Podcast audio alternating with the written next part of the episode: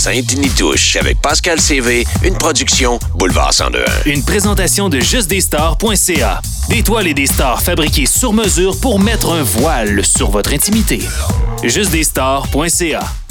Bienvenue dans Sainte-Nitouche, Pascal CV qui s'installe pour un autre épisode. On dirait qu'on dit toujours ça, mais euh, c'est comme si cette fois-ci on va ailleurs dans le dating et dans les relations interpersonnelles.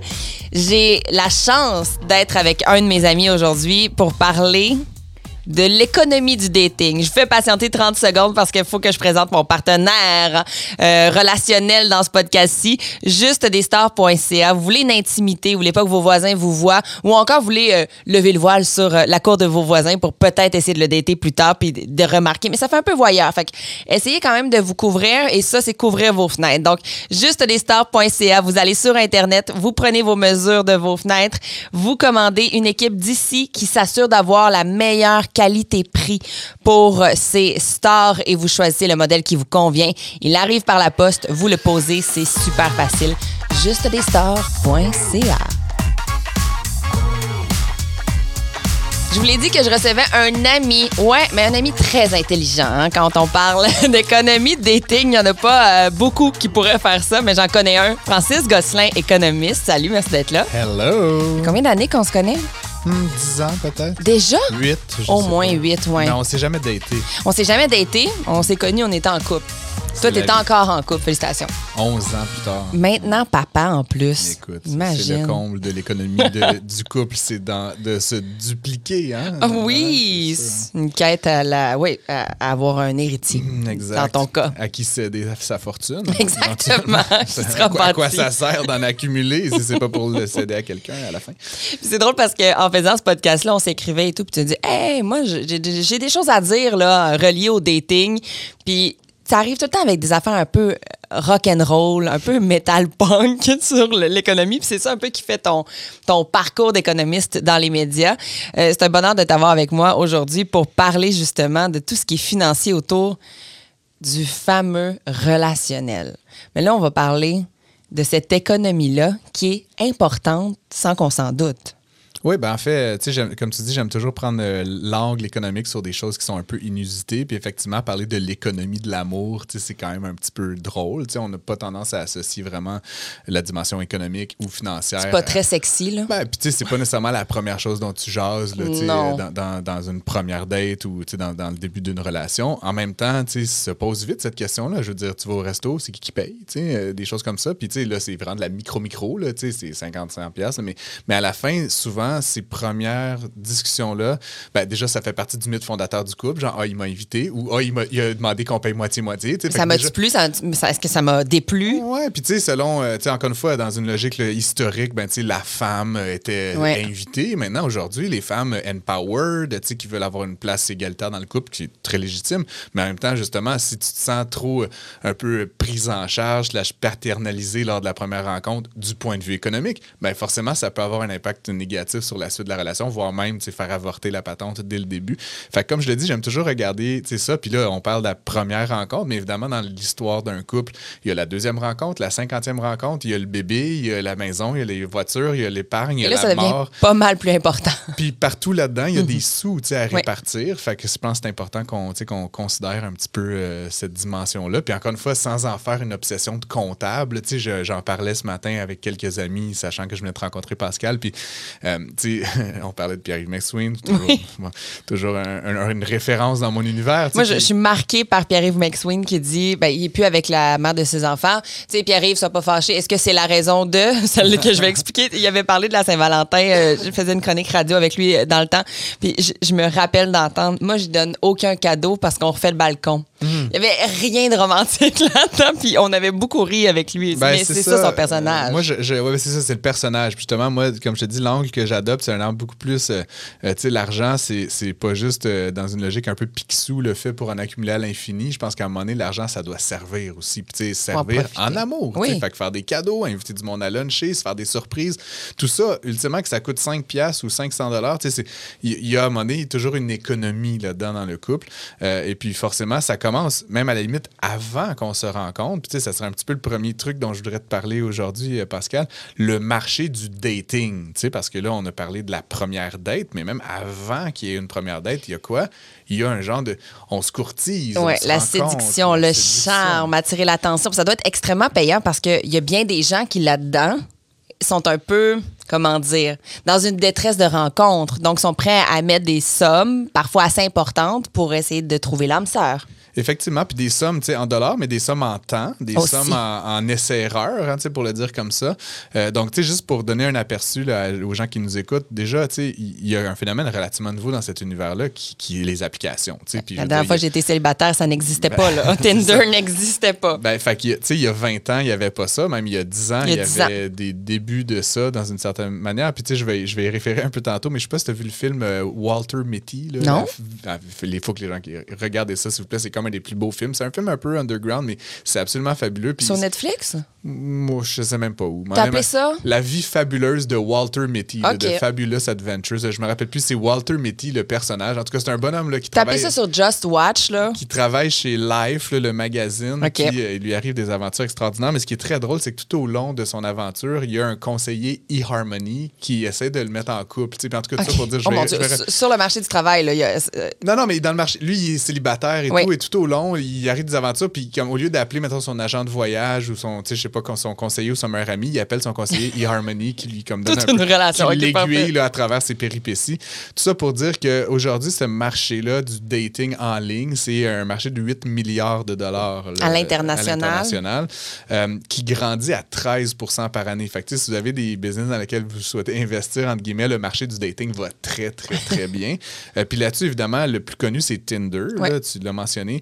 Euh, Tinder, c'est à peu près 25 des parts de marché. C'est plus de 2 milliards par année de revenus. Donc, tu sais, c'est C'est le marché du coït. Je dirais ça de même, par exemple. C'est vraiment une tendance avec Tinder qui est plus Ouais. euh, ouais, dans la jouissance. Ce qui est étonnant pour moi, c'est qu'un Tinder, même s'ils font 2 et quelques milliards de dollars de revenus annuellement, c'est pas très profitable. Tu sais, ça reste bon, 188 millions de dollars de profit, mais tu sais, en proportion, c'est un peu moins de 10% de profitabilité, ce qui pour une organisation technologique, à l'avant-garde un petit peu de cette scène-là, avec beaucoup de croissance, c'est pas très profitable. Donc, tu sais, je me posais un peu la question pourquoi?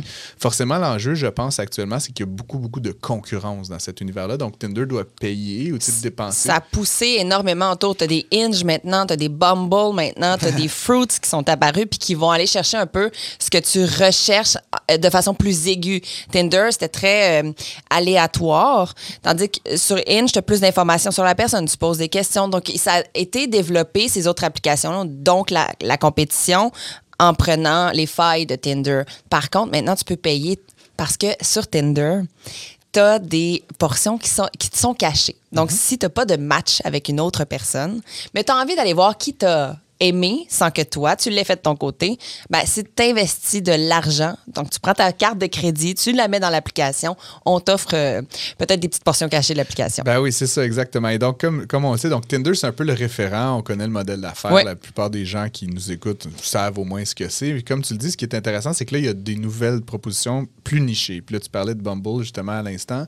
Euh, Bumble, ça a vraiment été. euh, c'est le principal rival, d'ailleurs, en Amérique du Nord Ah de ouais, Tinder. Donc, c'est vraiment le deuxième joueur en importance. Et ce qui est intéressant dans Bumble, ça- tu seras sensible à ça, Pascal, c'est que l'objectif, tu le sais peut-être, était de redonner aux femmes le Oui. contrôle sur l'expérience parce que Tinder était perçu des fois, comme tu disais, le, le marché du coït comme vraiment un- très agressif avec vraiment des hommes qui prenaient beaucoup, beaucoup les devants dans une logique un peu d'accumuler les conquêtes. là, Oui, c'était souvent vu comme ça. Voilà, exactement. Sinon, tu as parlé de, de Hinge. Ben, Est- Est-ce que tu ouais. sais si Bumble a descendu? Parce que dans l'approche initiale, c'était vu comme vraiment révolutionnaire. Là. Les femmes étaient comme enfin, on va avoir la paix, on va avoir un contrôle sur ce qui va se passer. Mais il y a eu une tendance inverse dans les discussions autour de moi. Peux pas dire une généralité, là, vraiment dans les discussions autour de moi, de femmes qui ont dit C'est quoi, je suis tannée. Parce que moi, je suis tannée d'aller au-devant de l'homme maintenant parce que c'est ça, ça prend de l'énergie. Il y a- il y a eu le- un peu la même chose qui s'est passée du côté des hommes sur Tinder qui s'est passée sur Bumble avec les femmes. Ben, j'ai pas les données exactes des parts de marché Oui. de l'une et de l'autre. Ce que je peux te dire, par contre, c'est là où je voulais en arriver. Puis, tu sais, il y a plein d'autres joueurs. Tu as parlé de Hinge. Bon, on n'a pas parlé de Grindr. Peut-être Ouais, que ben, ça s'applique pas à toi de et moi, Tinder, mais, ouais. mais, euh, mais ça reste que, tu sais, pour les gens qui cherchent des relations homosexuelles, sexuelle, c'est vraiment tout le- le- le- l'univers le LGBTQ+, euh, c'est vraiment la plateforme de référence.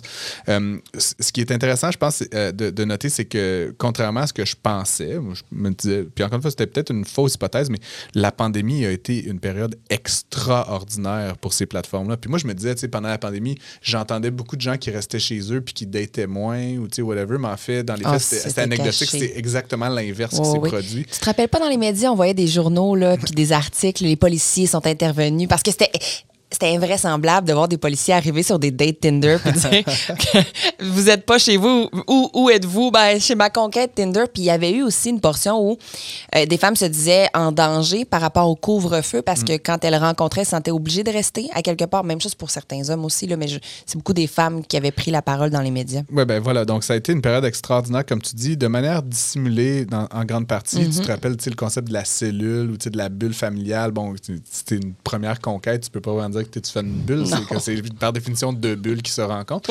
Euh, mais donc, ça a été extraordinaire. Puis je pense, il y a un élément là-dedans, moi, qui m'a. tu sais, J'ai j'ai lu pas mal là-dessus en préparation de notre, euh, notre conversation. Mais euh, en fait, nos relations, là, la tienne et la mienne, celle avec plusieurs de mes clients, de, ici, là, à, à Boulevard, je fais des chroniques euh, Ouais. sur Zoom. Hein, c'est pas disponible pour les auditeurs, mais on se voit. Oui.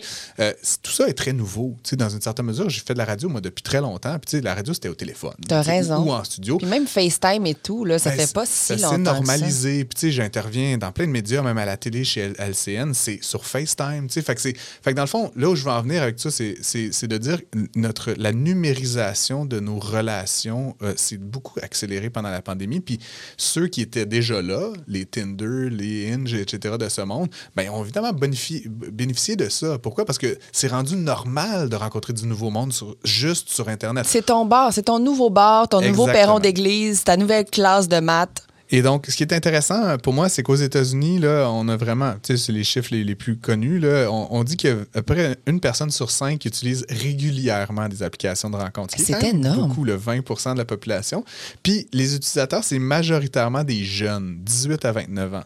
Donc, c'est vraiment, tu sais, c'est un, un système qui est, qui est en train de se mettre en place. Puis, on dirait que les plus vieux, tu sais, Ouais. je vais m'inclure là Mettons en haut de 29, rendu 40 là. ans, là, mais, mais, mais justement, on- on moins. tu sais, Il y en a quand même une proportion importante, mais c'est plus comme du 12 tu sais, C'est c'est moins important parce qu'on a encore. on- on- déjà, on a connu un système de dating, de conquête euh, réciproque euh, qui était euh, hors Internet. Oui. Puis il y a comme, je sais pas si c'est une nostalgie ou tu sais, des Un réflexes. malaise, un inconfort. Mais donc, pour moi, je te le dis tout de suite, demain, bon, ça fait 11 ans que je suis avec ma blonde, Ouais. j'ai aucun plan que cela je ne change. mais tu sais, mettons que ça arrête. Demain matin, je pense pas que moi, mon réflexe, ça serait nécessairement d'aller sur une application autant que de ressortir dans des bars ou tu sais, de trouver des gens dans le contexte de travail, etc. Ce qui est la manière, tu sais, un peu 20e siècle de se rencontrer. La préf- euh, moi, je la préfère, mais je- fun fact, quand j'avais ouvert les applications de rencontre, j'étais allée voir, parce que tu peux mettre entre quel âge et quel âge tu souhaites rencontrer. Puis j'étais allée voir, là, tu sais, c'était quasiment Sugar Mhm. Mis Daddy. des vieux de 40 ans dans ton, Ben, dans ton choix? Oui, j'ai- mis des vieux, vieux, vieux de 40 ans. J'étais allée en haut de mémoire euh, 38 jusqu'à la limite. C'était jusqu'à 75. Là. ben ouais. Puis, je veux dire que c'était moins étoffé en termes de candidats parce qu'ils Ouais. étaient moins nombreux. Euh, Il y a un truc Pas qui s'appelle. Seeking Arrangement. Si tu Oui. si ça t'intéresse, là, c'est c'est pour ce type de recherche. C'est aussi côté économie, on pourra jaser. Oui, effectivement. Ceci dit, donc, c'est les jeunes. Puis là, la question que je me pose dans le fond, c'est que, là, on parle de la situation actuelle, mais ce qui est bien pour ces plateformes-là, c'est que si aujourd'hui, la majorité des utilisateurs ont entre 18 et 29 ans, puis qui font 2,4 milliards, là, puis 8 milliards de manière consolidée, ben c'est bien quand ton marché cible, c'est des 18 à 29 ans, parce qu'il leur reste du temps. Contrairement à des plateformes qui visent les 59 à 68, là, à un moment donné, c'est je veux pas la, la- la durée de vie utile de ton utilisateur est moins longue. Fait que, la question, c'est est-ce que ces jeunes-là de 18 à 29 ans, quand ils vont avoir 28 à 39 ans, puis 38 à 49 ans, est-ce que leur comportement d'assortiment, de mise en Pour relation, rencontrer. va rester essentiellement numérique ou est-ce qu'ils vont adopter des comportements qui ressemblent davantage mettons, aux miens, c'est-à-dire à ceux des, des générations précédentes? Mais j'ai goût de te poser une question, puis encore là, on jase, toi et moi ensemble, Francis, mais euh, ces applications-là, si tu es un entrepreneur humain, tu Mhm. la crées pour qu'on la supprime en tant qu'utilisateur, OK? Comment est-ce qu'on peut faire en sorte que ça perdure dans le temps?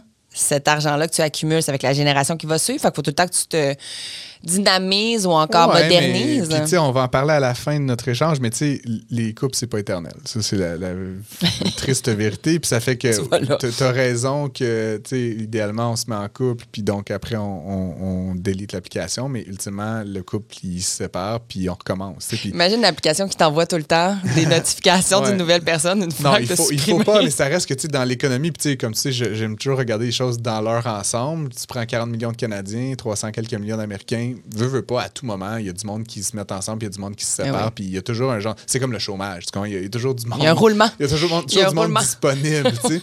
Euh, puis en ce moment, on a faible chômage. Puis là, ce qui est intéressant, je pense, c'est qu'en fait, euh, on a eu pendant une courte période pandémique une un faible niveau de disponibilité des, des, euh, des conjoints potentiels. Pourquoi? Parce que les gens se sont peu séparés pendant la pandémie. Mais là, ce qu'on assiste post-pandémie, c'est une explosion des séparations, des divorces, etc. Parce que les gens, ils ont comme toffé la pandémie avec leur, leur conjoint, conjoint. Mais tout était plus difficile, le, déménagement. euh, tu voulais pas créer des chicanes dans le foyer. Tu voulais pas, il y a plein d'affaires que tu te mettais stand-by parce que, bon, tu fais pas gérer Mais donc, contrairement au taux de chômage, le taux de disponibilité des, des partenaires, lui, a augmenté depuis Ouais. quelques temps. Depuis c'est vrai qu'il y a un roulement parce que quand tu es sur les applications, tu vois que quelqu'un s'est bon, supprimé de l'application et revient un mois plus tard. Euh, Et donc, tu sais, Tinder, pour donner une référence, c'est euh, environ 15 millions d'utilisateurs actuellement, mais avant la pandémie, c'était 13. tu sais, Fait que c'est une Hmm. augmentation de 15 là. Pour les auditeurs, ça semble pas beaucoup, mais tu sais, 2 millions d'utilisateurs additionnels, c'est quand même très important. Euh, Bumble, qui est un autre, là, aussi augmenté de 50% le nombre Oh, d'utilisateurs. euh, pendant la pandémie. Donc, ça reste euh, donc un univers qui va très bien. Puis, je parlais des générations rapidement tantôt. Donc, les jeunes sont majoritaires à utiliser la plupart des plateformes, mais il y a quand même quelques plateformes qui ciblent les personnes plus âgées, on Ouais. va dire. Je m'inclus là-dedans, à la limite. Mon classeur. eHarmony, je reviens là-dessus. C'est drôle parce que eHarmony, c'est dans le film. Mais ça existe? ben oui, oui, c'est un vrai site. Mais tu sais, pour moi, eHarmony, là, je, me semble que ça, ça existe depuis 2008, quand je pensais que c'était mort, pour tout te dire. J'ai jamais su que ça existait. J'espère qu'il n'y a pas un employé d'eHarmony qui nous écoute, là, mais, mais je, pe- je pensais que c'était mort, puis finalement, non. Puis c'était un service genre téléphonique avec du soutien à la clientèle. C'est vraiment old school, en tout cas dans ma Un, genre de réseau contact? Ouais, OK. exact. Mais ça existe encore. Puis euh, euh, ça, puis Match.com, ça dit quelque chose? Pas du tout. tu vois à quel point ça Mais vient pas me chercher. Qui sont les deux plateformes qui ont vraiment le plus fort taux de pénétration dans les 45, Dis-moi. 54 puis dans les 55, 64. Donc là, ils- encore une fois, ils ont, ils ont une distribution un petit peu plus égale sur l'ensemble des, des publics, mais notamment leur avantage, c'est qu'ils ils sont capables de mettre en relation des personnes plus âgées. Puis si je reviens à la notion, on parle d'économie. Oui. Euh, quand tu as 50 ans, euh, moyennement, ta valeur nette est plus grande que quand tu en as 18. Tu sais, ça fait 30 ans, 25 Ouais. ans que tu travailles, tu as accumulé de l'argent, tu as un REER, une maison payée. En tout cas, peu importe, les situations peuvent varier. mais- Normalement, mais, oui. dans la moyenne de la population, macroéconomiquement, les gens de 50 ans ils ont plus d'argent que les gens de 18. Euh, ça pose quand même la question si tu es eHarmony ou Match.com, que tu ne connais pas.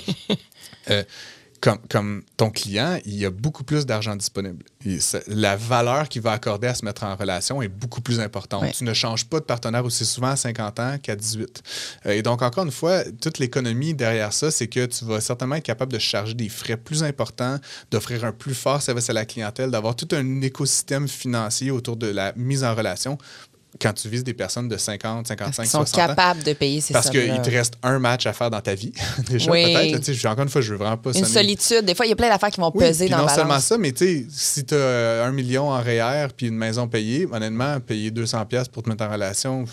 Tu fais ce que tu veux pour Versus que, que, ça quand tu es aux études puis que tu sais pas si tu vas manger à soir, euh, ton 4,99, euh, tu, le ressens. tu iras au pub universitaire. il y a toute une stratégie de pricing puis de services à, à valeur ajoutée qui peuvent être plus intéressants si tu vises une clientèle plus fortunée, plus âgée. Puis il y a même des sites, si tu parlais de spécialisation, des sites qui euh, commencent à cibler, euh, par exemple, les gens riches ou les gens beaux. Ou les, Pour qu'ils se rencontrent entre Ouais, eux. Comment ça s'appelle l'application aux États-Unis là, qui, euh, qui commence à être connue, mais il y a beaucoup d'acteurs, ça te dit rien? Ouais, je- je- on cherche, on cherche. Non, on reviendra avec ça, mais. Ouais. Euh, c'est Ah, intéressant. euh, ouais, on l'a sur le bout de la langue. ça, mais, mais effectivement, tu tu as, Hey, des plateformes faut que comme tu sois invité par quelqu'un qui est déjà dans le monde, tu sais, hiérarchiquement VIP, là, puis c'est entre eux qu'ils se datent. Ou même, comme je dis, des, des- des plateformes qui vont euh, limite carrément auditer tes finances. Puis ça nous amène Ils un vont peu avoir à... à mettre des papiers pour prouver? Ouais, ouais, ou Ah, montrer genre ton, ton, ton rapport d'impôt, là, ou je sais pas quoi. Là, tes La chose que tu montres là. le plus rapidement Ouais. dans ta Puis vie. Ça nous emmène, ben ouais, mais ça nous emmène un petit peu à notre deuxième sujet. Donc, Oui. euh, pour aujourd'hui, qui, euh, j'ai pas trouvé de traduction française. Euh, on pourrait dire, on parle- pourrait parler d'assortiment économique. Oui, de choisir son partenaire parce qu'il est au même niveau que nous. Là. Puis euh, c'est là où c'est drôle, c'est que c'est c'est même pas, tu sais, on dit le choix, puis tu sais, oui, on choisit son partenaire, mais encore une fois, si tu prends à l'échelle macro, c'est comme un, un assortiment qui se fait de manière quasi automatique. Ouais. là, les gens n'aiment pas ça, là, se faire dire que c'est prédestiné, là, la- les relations, mais en fait, ce qu'on constate du point de vue macroéconomique, c'est que les gens euh, ont tendance à se mettre en couple avec des gens euh, qui ont un niveau de salaire ou de valeur nette très, très proche du leur. Les psychologues, ah, certains diraient là, que c'est parce qu'ils euh, bon, se tiennent ensemble autant au travail qu'au personnel. Les, les restaurants que tu vas choisir, définitivement, ça va aller selon tes finances. Tu vas te croiser, tu vas parler le même langage, tu vas pouvoir faire les mêmes projets, ils vont pouvoir se suivre. Souvent, c'est comme ça qu'on réussit là, à s'attirer quand on est un petit peu dans les mêmes strates de population. Effectivement, mais encore une fois, on, a cette espèce de, on a cette espèce de, de conception là, qui est beaucoup poussée par les Disney et autres de ce monde, de la princesse ou du prince, là, mais tu sais, qui, qui se retrouve Qui sauve, avec le ouais. Cendrillon, Oui. là, tu sais, un petit Ouais. peu là, la, la- la- femme de ménage ou tu sais, le paysan, là, peu importe. Euh, puis tu sais, dans le monde contemporain, là, c'est le milliardaire là, qui, qui se retrouve avec euh, tu sais, le- l'étudiant. Ouais. tu sais, Ou Pretty King- Woman. C'est King Arrange, c'est Pretty Woman. C'est tout ça. tu cette- ce mythe-là, la peau tenace, puis on a, on a la, la- la- la croyance, je pense, plusieurs d'entre nous, que, tu sais, euh, euh, money does not matter, là, tu sais, quand ça vient à se Ça ne compte relation, pas, l'argent ne compte pas. je l'aime, tu sais, l'amour avec un grand... Peut-être au début, mais après, quand vient le temps de se suivre dans des projets, dans des envies, si un ou l'autre traîne de la patte, ça peut devenir un sujet de chicane. Hey, Raya, en passant à l'application Ouais, qu'on cherchait. là. Ben, fait que c'est ça. Puis, tu sais, moi, ce que, un des trucs que, qui- que je constate notamment, c'est que cette, cette conversation-là qu'on a euh, sur justement l'appariement euh, économique, on pourrait dire l'assortiment économique, c'est que c'est une conversation. Puis, tu sais, je te parle des mythes fondateurs, là, des fables et tout qu'on a dans, dans la culture populaire. Euh, je pense que c'est normal parce qu'en fait, euh, le phénomène qui est nouveau dans tout ça, euh, c'est que les femmes gagnent de l'argent. Puis, y a- Et de plus en plus. il y a 50 ans, il y a 60 ans, il y a 100 ans, les femmes, essentiellement, elles se trouvaient un mari riche, là, puis je veux pas... euh, Parce sonner- qu'elle devait rester à la maison. Ben, c'était pas, c'était pas aussi normal, encore une fois, que les femmes soient, soient sur le marché du travail. Puis quand elles l'étaient, puis tu sais, on a eu la loi sur l'égalité salariale et tout, mais tu sais, je veux dire, l'équité salariale, mais je veux dire, quand elles travaillaient, c'était des- des- du travail, euh, tu sais, c'était quasiment cute, là, Oui. dans une maison, il- c'était du travail qui C'est un faible pourcentage du revenu familial. là. Exactement. Donc, encore une fois, c'était moins important. Là, ce qu'on ce qu'on voyait, c'était souvent les valeurs nettes, tu sais, plus que les salaires. Puis les valeurs nettes, ça prenait la forme de la richesse des parents. Puis, tu sais, on revient quasiment L'héritage au- encore. Au, ouais, au Moyen Âge, à la Renaissance, tu sais, la dot. La dot. As-tu une grosse ça, dot à me donner? Puis, T'es euh, intéressante si Je oui. sais pas si t'es une fan de Bridgerton. Ouais. Mais- J'ai écouté comme tout le monde, là. C'est un petit péché. mais tu sais, qui veux-tu marier? Ben forcément quelqu'un qui est du même niveau socio-économique que toi. Pour y rester, C'est très important dans la définition de la mise en relation. Puis oui, les quelques anecdotes euh, cendrillonnesques là, de, de, la, de la- de la pauvre fauchée, mais objectivement, la quasi-totalité des mises en, en couple, des mises en relation, historiquement, se faisait entre niveaux socio-économiques de même, de même euh, niveau. Et donc, ce qui est nouveau, encore une fois, et ce qui est intéressant pour moi, c'est qu'aujourd'hui, on passe de la valeur nette. Puis, tu sais, valeur nette, là, tu vas pas nécessairement montrer ton bilan, mais tu sais bien que la famille, là, Henry Patente, elle est aussi riche que la Oui. tu sais, Bridgerton. Sinon, juste, juste par l'emploi, tu es capable de. Tu connais Le les médecin, ratios le du salaire. Ben les oui, c'est notables de- du village. Mais donc, essentiellement, ce qui est intéressant, c'est qu'on on assiste à une, trans- une transition de la valeur nette vers la- le salaire. Puis donc, ce qu'on qu'on peut voir, encore une fois, c'est qu'il y a comme une conjonction de ces deux facteurs-là. Tu dois avoir le même niveau de salaire. Fait que, tu mettons, deux cardiologues, là, tu sais, Mm-hmm. pour prendre des gens qui gagnent très, très bien leur vie. Mais n'en demeure pas moins que même deux cardiologues, s'il y en a une ou un qui vient d'une famille fauchée et l'autre qui vient d'une famille archimillionnaire, ça risque de ne pas fonctionner. T'es sérieux? T'as vu ça dans tes lectures? Ah, mais, mais c'est terrible. Pourquoi? Parce qu'ultimement. Inconsciemment encore. Oui, mais, mais inconsciemment, mais éventuellement, factuellement, il y en a un ou l'autre qui va hériter de nombreux millions de dollars, qui a été éduqué, qui était dans les écoles privées, que son papa, il avait une Ferrari, qu'il a eu une- sa première voiture à 16 ans, puis l'autre, ben, qui vient... Les deux ont fait les mêmes études, les deux sont des cardiologues, les deux gagnent très, très bien leur vie, mais ultimement, il faut... C'est comme si on rajoutait un, un Les défis critère seront pas les mêmes, les valeurs peut-être aussi, les références, la façon de voir les choses, le caractère. Et je parle des cardiologues, c'est pas neutre parce que le- il y a un troisième facteur même. Puis encore une fois, c'est fou comment on, on se, on se date à, à- entre égaux, c'est l'éducation. Puis il y a une étude euh, importante là, fort, aux États-Unis euh, qui montre qu'en fait, il y a eu une augmentation de 120% des gens à des niveaux euh, graduate, là, donc baccalauréat et plus, euh, dans la mise en relation par rapport aux années 60.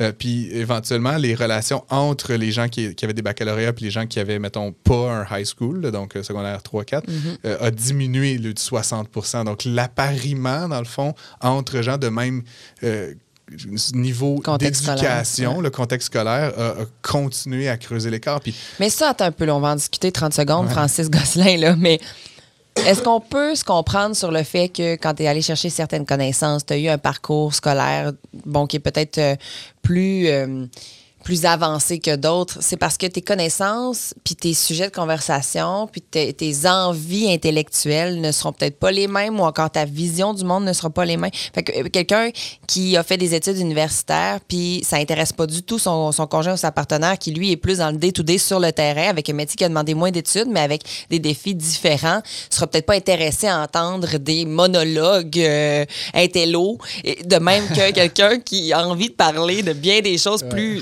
regarder un documentaire sur la Euh, reproduction oui. des mouches en Guinée septentrionale un vendredi soir. C'est pas niché du pas tout, Comme, oui. euh, c'est pas Mm. comme euh, Fast and the Furious. Non. Euh, Là, on fait des images et des, on fait des caricatures, mais en même temps, c'est ça. Là où il y a deux enjeux, c'est- c'est comme tu dis, évidemment. On veut se évidemment challenger que le docteur en, en sociologie va peut-être moins vouloir sortir avec la trucker. Puis comme je dis, les deux ont des vies passionnantes. La trucker veut peut-être pas sortir avec le, le médecin Et aussi. vice-versa, Là. Elle va le trouver emmerdant, peut-être. Là où, je- là où c'est problématique, entre guillemets, c'est deux choses. La première, c'est que justement, on renforce euh, le- l'espèce de bulle de filtre dont on a beaucoup parlé, c'est-à-dire que des gens qui sont les deux docteurs Oui. ou maîtrises en patent de trucs, ben, ils vont avoir beaucoup moins de capacité à faire preuve d'empathie puis à se mettre en relation avec des gens sûr. peu éduqués que s'il y avait ce passage-là à travers certains couples. Puis encore une fois, la diminution qu'on observe, là, ça fait juste 50 ans de ça, entre justement l'assortiment entre niveaux éducatifs, euh, au- entre des niveaux extrêmes et Oui. des niveaux similaires, fait en sorte qu'il y a beaucoup moins d'opportunités aujourd'hui dans la société de, de comprendre la réalité de l'autre. Ben, c'est là, puis le fossé se creuse aussi. Puis si on sort du dating, des relations, ça peut être aussi très néfaste parce qu'on parle de fossé qui se creuse entre une classe, euh, tu sais, comment dire, bon, ben, la classe moyenne, oui, la classe ça, plus ouais. aisée, tu sais, c'est un gros fossé qui se creuse de ou, plus en plus. ou les gens les moins nantis, là, tu comprends? Puis Ah encore oui. une fois, puis à, tous- à tous les niveaux, puis tu sais, en économie, on parle souvent de là, sais, les 20% 40 Bon, c'est très niché, ça, Oui, Francis mais tu divises les, les- tu divises les niveaux de revenus en 5, Oui. tu sais, 20 20 20 Puis donc, effectivement, les gens dans le top 20% se mettent ensemble, puis les gens dans le bottom, euh, tu sais, le 20 le, le- Ce qui aide pas nécessairement aux donc, conditions ce de qui la aide société. pas à, à la bulle de filtre, Oui. donc ce qui, ce qui aide pas à la socialisation puis à la création d'une culture commune dans une ville ou un pays ou une, une nation comme le Québec. Mais le deuxième enjeu, donc ça c'est le premier culturel. Le deuxième enjeu, c'est que ça découple, euh, couple, ça décuple pardon les, les inégalités. Euh, pourquoi? Parce qu'aujourd'hui, deux cardiologues qui gagnent, je sais pas combien ça gagne un cardiologue, 200 quelques mille, 300 quelques mille, Ben, forcément. plus, oui. Mais tu fais 300 plus 300. Fait que là, wow, le couple gagne 600 000 ce qui, euh, Ils n'ont pas peur de la fin du mois, là. Euh, le couple à l'autre extrême qui gagne 30 000 et 30 000, à deux gagne 60 000 Puis comme on le sait, les gens, souvent les moins nantis, sont ceux qui doivent, par la force des choses, dédier la plus grande proportion de leurs revenus à manger, à se loger, à Se payer peut-être déplacer. une voiture ou un billet d'auto- des- des- une passe d'autobus.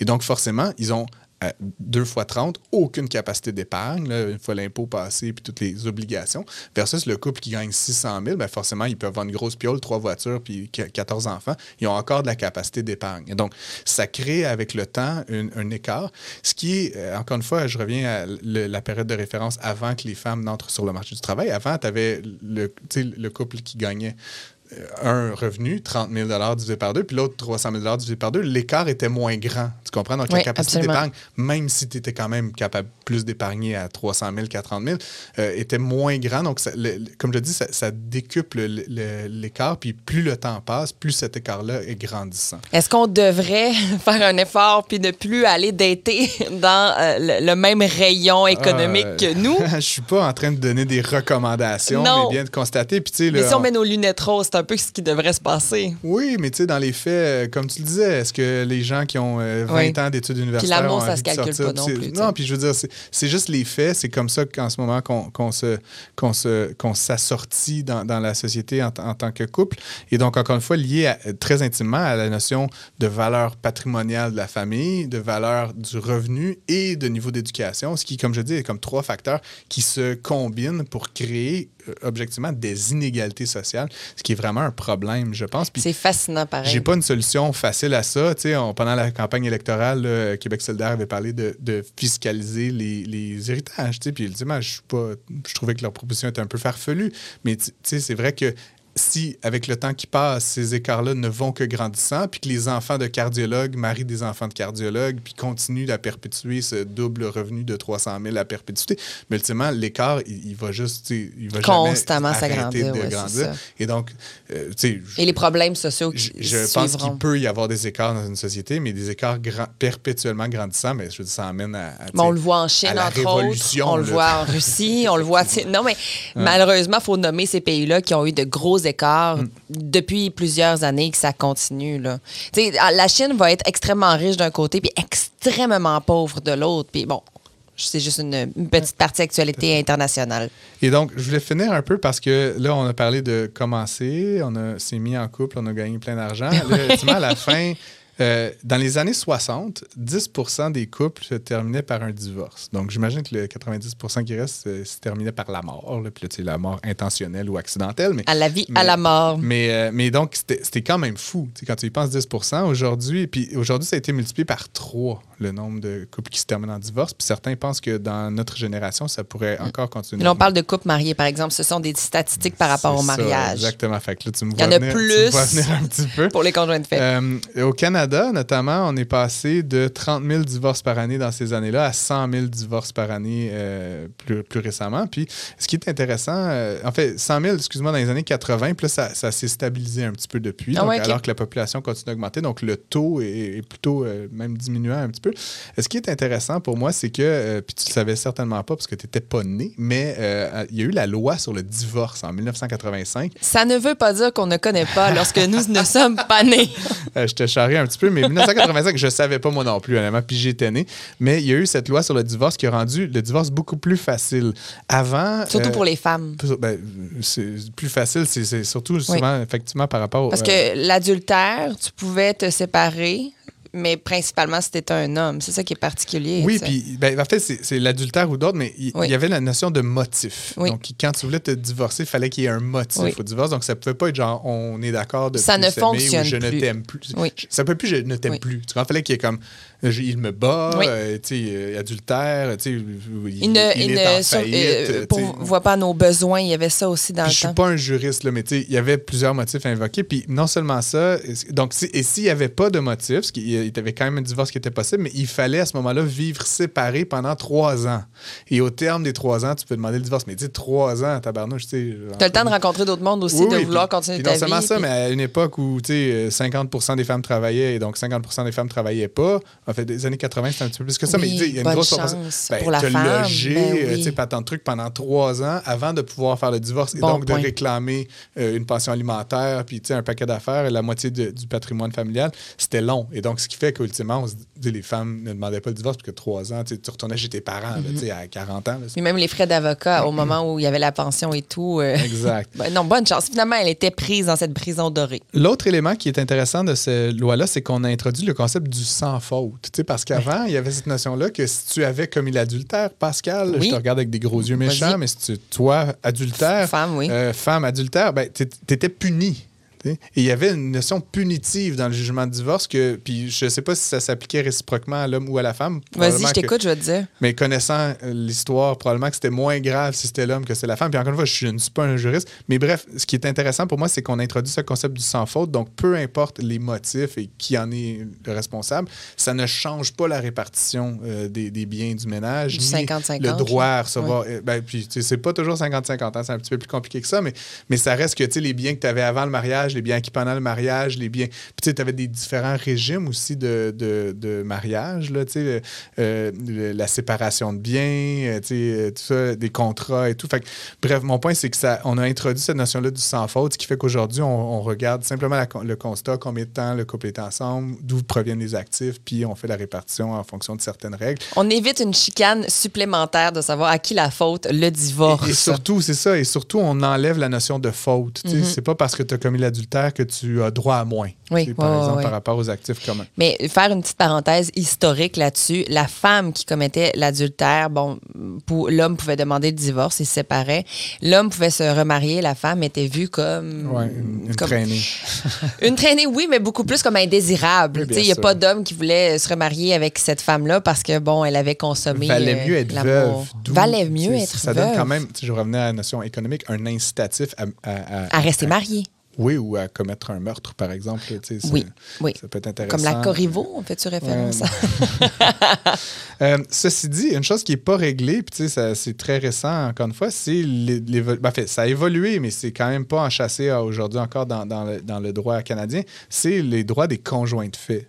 Donc ça, tu, on pourrait en parler rapidement, mais euh, aujourd'hui, si tu es un, un, conjoint de fait, moi c'est mon cas, hein, je ne suis pas marié avec ma conjointe depuis on, que je, avec laquelle je suis depuis 11 ans.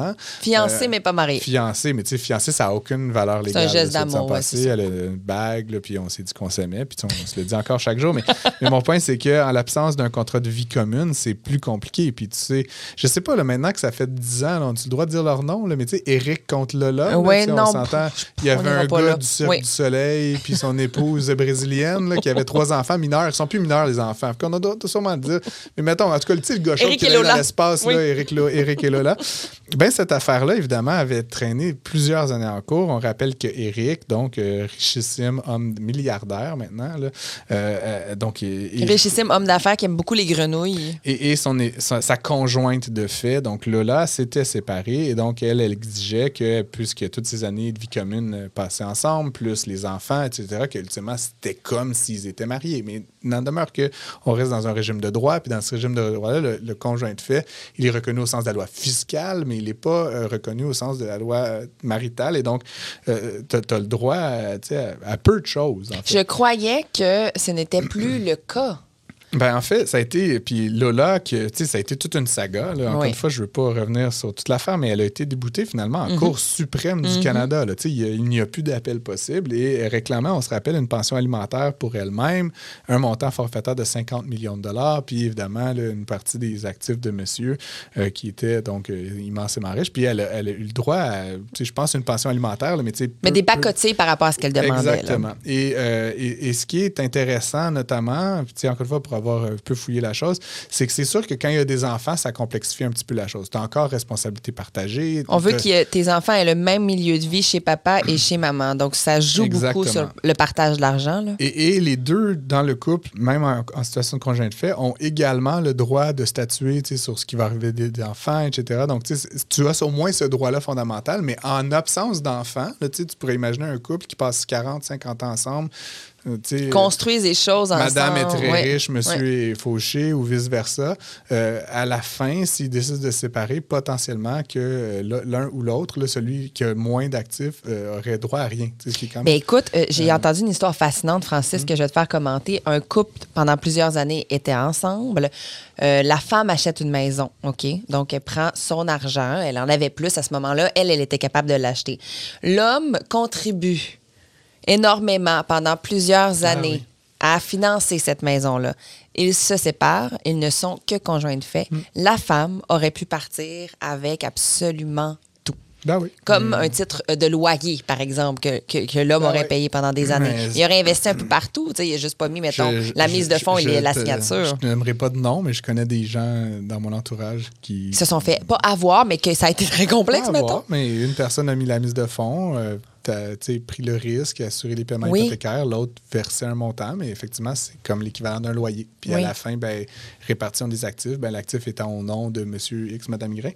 Ce qui est intéressant, par contre, euh, dans le cadre de, de- de- de la loi euh, sur les, euh, les biens immobiliers, un peu particulier, mais tu peux faire inscrire au registre foncier une déclaration de résidence familiale. Puis là, OK, je connais pas. euh, ben, puis ça, c'est pour les couples mariés, mais encore une fois, pour reprendre la situation d'un des deux qui détient exclusivement la propriété Oui. euh, euh, au registre foncier, là, qui c'est à son nom. C'est sa signature qui est si au bas. tu es marié, mettons qu'on est marié, toi Oui. et moi, je détiens une propriété, tu n'apparais pas au registre foncier, tu peux quand même, en tant que mon épouse, faire inscrire une déclaration de, de résidence familiale, ce qui fait que si je veux vendre, vu que c'est la résidence familiale, je dois obtenir ton aval. tu sais. OK. Est-ce que je suis la première personne qui peut l'acheter? Est-ce que j'ai un droit de veto aussi Ah là, après, je sais pas, mais encore une fois, même, même si on reste ensemble, tu sais. OK. c'est la résidence familiale, donc ça limite le droit de, de, de, répartir du bien comme on le veut bien. Donc, encore une fois, tu sais, il y y a plein d'éléments, plein de considérations comme ça. Puis, tu sais, je- peut-être pour finir, euh, Pascal, pour moi, tu sais, c'est- c'est une question que je voulais un peu te poser, puis, tu sais, avec les auditeurs éventuellement, mais, tu sais, on, on- on parle, je pense, de plus en plus d'argent dans les relations de couple. Euh, bon, là, on se rapproche potentiellement d'un ralentissement économique, d'une récession. La pandémie, ça a été aussi une période où on passait beaucoup de temps ensemble. Puis, puis nos comportements ont changé, nos, nos préférences. Je donne des conférences là-dessus, là, mais les vélos stationnaires, là, puis refaire le deck, là, puis un paquet de, de décisions un petit peu euh, sur le coup. Là, Pandémique. Parce qu'on s'ennuyait. On était cloîtrés. Mais, mais ultimement, ce qui a amené la question, qui paye, puis comment on répartit euh, ces biens-là? Puis, euh, là, on parle de- d'immobilier, puis on parle des voitures, puis on parle de, toutes sortes de, de niaiseries, là, des voyages, puis toutes sortes de trucs comme ça. Qui paye, puis comment est-ce qu'on répartit euh, le- les coûts de tout ça, puis, puis notamment, quand il y a des écarts de richesse initiale ou de fortune ou de, ou de- de salaire, euh, est-ce que c'est est-ce que c'est constamment renégocié, est-ce que c'est 40-60, est-ce que monsieur paye tout, madame paye rien, vice-versa. Ça dépend de chaque couple, de chaque individu, de chaque finance, mais au bout du compte, il y a toujours des répercussions. Effectivement, mais donc, tu sais, puis je pense que euh, malheureusement, tu sais, on est mal équipé. Tu sais, je me rappelle en secondaire 3, mes cours d'économie familiale, là, tu sais, on parlait pas tant. Toi, t'as eu ça. Oui, oui, ben, je sais pas ça existe peut-être plus. là, tu sais, ça témoigne un peu de ma- ma- mon vieil âge. Mais, mais, mais tu sais, on parlait pas de ça. tu sais, On cousait des boxeurs, là, puis on faisait genre des. Un peu de des- muffin. Ouais, des, des niaiseries. Tu sais, c'était quasiment de l'économie. C'était quasiment de la gestion domestique plus que de l'économie. Mais Oui. ultimement, pour moi, la notion d'économie familiale, elle devrait absolument intégrer cette notion-là de comment une famille, tu sais, conçoit euh, euh, la gestion financière. Puis, puis tu me connais un peu, Pascal. Moi, je, Un peu pas mal, je oui. gagne bien ma vie, mais, mais ça reste que je dépense pour bien des niaiseries. J'achète des Lego. Lego. Ouais, c'est ça. Puis des jou- je, je collectionne Oui. les jouets d'art. Certains puis- livres, puis, euh, oui, notre ami ça. Oli Corneau, Oui. là, artiste extraordinaire, s'il en est un, je suis un de ses euh, plus grands bons fans, acheteurs. bons, bons acheteurs et tout ça. Fait mais tu sais, euh, euh, des fois, je sais pas, encore une fois, Gabrielle, elle, elle a ses préférences à elle, mais c'est sûr que des fois, elle me Ta voit aller- conjointe, oui. Ma conjointe, Gabrielle. Mais tu sais, elle, elle trouve que je gaspille beaucoup d'argent. Mais quand on voit le royaume du Lego chez Francis, on peut se poser des Le questions. musée du Lego. le musée du Lego. Hey, monter des étagères pour les Legos de Francis, ça, c'est un fait vécu. C'est là où, tu sais, on revient à, à notre ami Pierre-Yves, mais tu sais, pour moi, euh, parler d'argent, ça, ça doit aussi être en lien avec ce qu'on veut vivre, Mm-hmm. tu sais, puis j'ai un rapport notamment à l'argent puis, puis à, à mon couple, tu sais, qui, pour moi, gagner bien sa vie, avoir des sous de côté, ça doit ultimement aussi servir. Faut aussi en profiter. Ben, parce ça, que la vie est courte, mais c'est juste une façon intelligente. On peut avoir différentes manières d'en profiter. Puis c'est là où, justement, tu provenant de backgrounds potentiellement différents, euh, certains voudront en profiter en ayant plus de sécurité. Mm-hmm. Tu avoir de l'argent en banque, des REER, puis de l'épargne, puis ta maison soit payée, c'est C'est un c'est- très confort. profiter. Ben ouais, tu oui. C'est ça, c'est profiter d'une sécurité. T'es jamais serré, tu peux aller un petit peu plus au Moi, je suis à l'extrême Mm-hmm. de ça. Tu sais, des fois, il y a 38 dans mon compte de banque, mais tu j'ai des appartements, je- tu sais que j'achète des Oui. voitures, je revends des voitures. tu sais. Je, je gamble avec l'argent. Puis ce qui est paradoxal, c'est que ça amène du stress, tu sais, dans une certaine mesure, mais ça me fait rigoler, tu sais, ça m'amuse. En même temps, j'en profite. tu sais, ouais. toutes les connaissances pour pouvoir jouer là-dedans, plus que bien des gens. Puis tu parlais d'économie, puis de culture économique au Québec, puis je trouve qu'on fait un peu dernier de classe parce qu'on sort peut-être de l'adolescence avec très peu de moyens, pour pas faire un mauvais jeu de mots, sur ce qui nous attend en termes de budget, en termes de finances, en termes d'investissement. On, on le voit auprès de notre génération, déjà, c'est beaucoup moins facile et accessible avoir un foyer, une chaumière, une maison, quelque chose qui t'appartient. Mais ça se peut qu'il y en ait qui n'ont pas mis assez d'argent de côté au bénéfice de profiter de la vie. Donc, d'aller atteindre un équilibre, un juste milieu, pour ne pas que financer son être humain, mais aussi son environnement, ça serait bon. Ce qui, est, ce qui est quand même étonnant pour moi, ce que tu dis est absolument vrai, mais c'est qu'au Québec, par exemple, on a, mettons, euh, l'Institut québécois de planification financière. Je sais pas si tu savais, mais au Québec, il y a 5000 planificateurs financiers. C'est des gens là, qui ont étudié de longues Oui. années, qui ont une genre de Bible avec plein de principes sur l'assurance, sur Ils connaissent plein de passe-passe aussi. Là. ces gens-là, souvent, ils sont dans les institutions financières. Ils sont chez la Banque nationale, chez Desjardins, à la RBC, etc. Ils sont disponibles. Souvent, ces services-là, ça coûte rien. et, et on a tendance à trop peu s'en prémunir. Mm-hmm. Mais c'est comme un tabou, c'est stressant, le financier, pour bien des gens. Oui, puis c'est souvent associé que tu sais, une bonne gestion financière, c'est quelque chose qui est réservé pour les gens qui en ont beaucoup. tu sais. Puis ultimement, ce qui fait que si toi, tu as 500 dans un REER, ben, tu sais, Tu vas dire, ah, je peux pas aller là. Je peux pas aller là, je vais faire perdre son temps. Alors que finalement, tu sais, je pense que autant chaque individu, autant les institutions financières, autant les- la société dans son ensemble gagnerait à avoir des gens qui sont plus économiquement lettrés puis plus capables. Puis autant du point de vue individuel, mais je reviens à notre sujet aujourd'hui, autant au niveau du couple. Euh, tu sais, je, je sais pas, euh, tu es en couple, là, mais avez-vous un compte conjoint? Pas du tout. J'étais en couple pendant huit ans, mais on n'a pas de c'est drôle conjoint. parce que mes- j'ai l'im- j'ai l'impression, tu sais, mes parents avaient un compte conjoint, puis comme je- j'ai pas des statistiques là, à te livrer là-dessus en fin de rencontre, mais j'ai l'impression qu'il n'y a plus personne qui a ça, un compte conjoint, tu sais, mais peut-être que je me trompe. Peut-être avec mais- les enfants, plus, mais Ouais, même mais moi, un, on un a chacun conjoint. notre compte, puis Oui. on a un compte conjoint. Ou puis là, on- on garoche de l'argent selon nos dépenses. Payer l'hypothèque, et tout ça. Mais, Puis encore, mais, nous, euh, on, on gérait ça en termes de virement. Comprends-tu? Bon, là, on a tant pa- parfait, on va faire ça À comme tous ça. les mois, on mettons, regardait qui avait ça. payé quoi. Pendant huit ans, ça a été ça. Ouais, mais- Si on avait des enfants, peut-être ça aurait été autrement, je sais pas. Je serais bien intrigué tu sais, que les auditeurs nous, nous répondent, Oui. nous écrivent tu sais, comment ils sont organisés. tu sais. Est-ce que, mettons, à tous les mois, monsieur ou madame fait un virement de 1000 pièces pour... Puis, justement, tu parles des... des- Moi, c'est un, un genre de running gag avec, avec Gabriel, avec ma blonde, mais, mais tu sais, qu'est-ce qu'on qu'est-ce qu'on met dans... Tu sais, mettons que je commande de la pizza, là, On le ça coûte dans le 38 compte piastres. Faut conjoint? que j'écrive ça quelque part. là. Ah, moi, ça me donnait mal à la tête. Ouais, mais J'ai ça. jamais voulu embarquer là-dedans. Mais, encore une fois, c'est une question de culture, Oui. c'est une question de d'où tu viens. Peut-être que j'ai perdu plein d'argent, Francis, en faisant ça par le compte puis notre ami McSween, puis d'autres, Oui. Never Split the Difference, un fameux livre. moi, je suis le gars qui s'en fout complètement. J'invite mes amis, puis ça... Ça revient ça- toujours, tu te Mais- calcules pas. Mais les comptables, puis c'est une certaine euh, orthodoxie Oui. euh, financière ou économique te dirait, ah, surtout, là, Never split the difference. là, tu sais, qu- quand tu comptabilises chaque scène, paye ta part. Si t'as pas pris trois verres de vin, paye-en juste deux. Moi, je- ça me rend malade, ce discours-là, mais ultimement, je je préfère à la limite que les gens soient conscients qu'inconscients. Fait que, tu sais, à quelque part, faut couper la. Faut, faut, faut pas couper les cheveux en quatre, mais il faut, faut se trouver un genre de sens. Puis je pense que d'être au moins plus conscient de où va l'argent, comment on se le répartit entre membres d'une famille, d'un couple, etc. Puis d'avoir ces conversations-là, honnêtement, pas d'en faire le sujet de conversation principale, mais time and again, de revenir à la conversation de comment on répartit la richesse, comment on répartit les revenus. Ne pas être dans le Euh. déni volontaire parce que ça aussi, ça va amener des chicanes. Si vous l'évitez, ce sujet-là, en ce moment, savez, vous savez que ça va vous rattraper dans le temps. Je vais juste te finir avec une anecdote. Vas-y, ok? voir. J'avais une belle voiture là, que tu as vue, là, Oui, blanche. Là. oui, je la marque. J'avais une belle voiture Elle a blanche. quitté, non, celle? Oui, elle a quitté, mais, Mm. mais avant qu'elle ne quitte récemment, je l'avais mis dans un encan aux États-Unis, Ben là, oui. brasser des voitures. C'est mon grand Francis. Et je l'ai vendu, puis euh, tu sais, à- au prix que je voulais. Puis euh, le monsieur, il paie- le monsieur qui l'a acheté, je pense qu'il était à San Diego. Tu sais, une affaire de même. Le monsieur, il paye au site d'encan 5% de la valeur. C'était OK. plusieurs milliers de dollars. Ben, c'est ça, c'est beaucoup. Et euh, d'habitude, dans les jours qui suivent, il t'envoie l'argent par un virement bancaire et tout. Puis là, il- Le site de l'encan. non, non, le monsieur. Le le- monsieur. L'encan fait la mise en relation, ils C'est prennent 5% puis après, ils te mettent, puis tu te démerdes avec gères, OK. Et Je veux pas faire une longue histoire avec ça, Pascal, mais le monsieur a payé plusieurs milliers de dollars au site d'Ancan et après, on prend contact et je dis, il faudrait que tu m'envoies beaucoup d'argent, le prix, le prix de l'Ancan.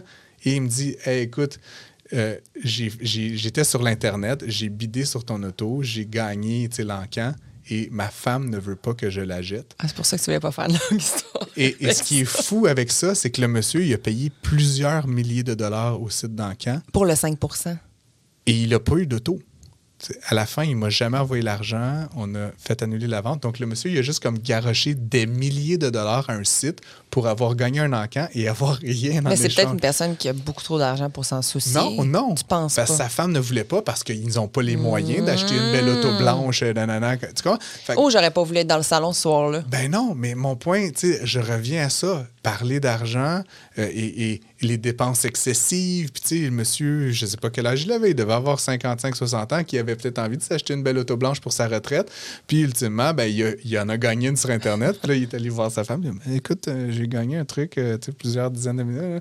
Puis là, tu effectivement, dans le salon, ça a dû brasser ce soir-là. Fait que si vous avez des dépenses comme ça à faire, tu sais, parlez-en à monsieur, parlez-en à madame avant. Euh, sinon, je trouve ça plate pour le monsieur parce que mettons que lui, il avait tant, tant de milliers de dollars à mettre dans une auto pour sa retraite. Admettons que c'était son argent. Ben là, il y en a 3-4 000 de moins. Oui, oui, je Puis comprends. en pure perte. Puis moi, j'ai pas eu de ça. Puis lui, tu sais, fait que je trouve ça un petit peu dommage des fois que les gens, parce qu'ils sont mal à l'aise de parler d'argent, ils se retrouvent dans des situations où ils se font un peu avoir, tu sais, finalement. Puis on pourrait imaginer plein de situations. Il comme était ça. à une conversation de savoir quoi faire avant de passer à l'action, de 5 Effectivement. au moins. Ouais, c'est une bonne anecdote. Puis tantôt, je veux juste revenir avant de terminer avec toi, Francis, sur quelque chose. On parlait de conseiller euh, financier, planificateur financier. On parlait des femmes qui prennent de plus en plus d'assurance puis d'indépendance au, au niveau économique. Et euh, récemment, jasais en chronique à la radio avec un planificateur euh, financier qui vient nous voir à chaque semaine.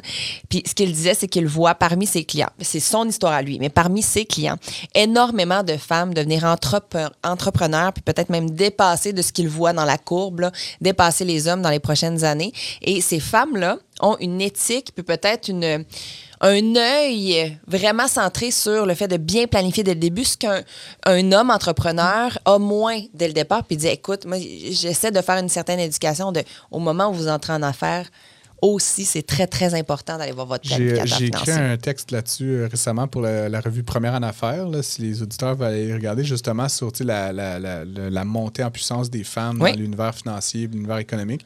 tu as raison, aujourd'hui, c'est presque à parité. Les valeurs nettes des femmes et des hommes, ça se ressemble énormément. Euh, les femmes séparées slash divorcées, euh, leurs valeurs historiquement étaient comme très, très faibles. On, Oui, on en parlait tantôt. Aujourd'hui, c'est encore une fois pas à parité tout à fait, mais on se rapproche d'une certaine parité. Euh, ce qui est vraiment intéressant quand tu regardes les planificateurs financiers, les, gestionnaires, les, gestionnaires de patrimoine, tu puis on parle vraiment des, des strates plus riches là, de la société. Euh, historiquement, la quasi-totalité des femmes qui allaient, qui se prémunissaient de ces services-là pour placer de l'argent, puis tu sais, qui- donc qui en avaient, Oui. c'était des héritières. C'était des femmes qui avaient pas hérité qui monté Et aujourd'hui, ce qu'on voit, c'est que c'est presque 50-50.